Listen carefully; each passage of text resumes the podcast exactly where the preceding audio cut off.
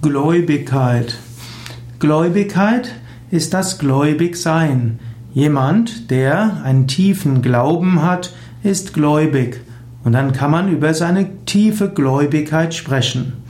In manchen Gegenden gibt es eine tiefe Gläubigkeit des Volkes. Gläubigkeit kann auch Vertrauen heißen. Gläubigkeit, also ein religiöser Glaube, und Gläubigkeit kann auch Vertrauen sein.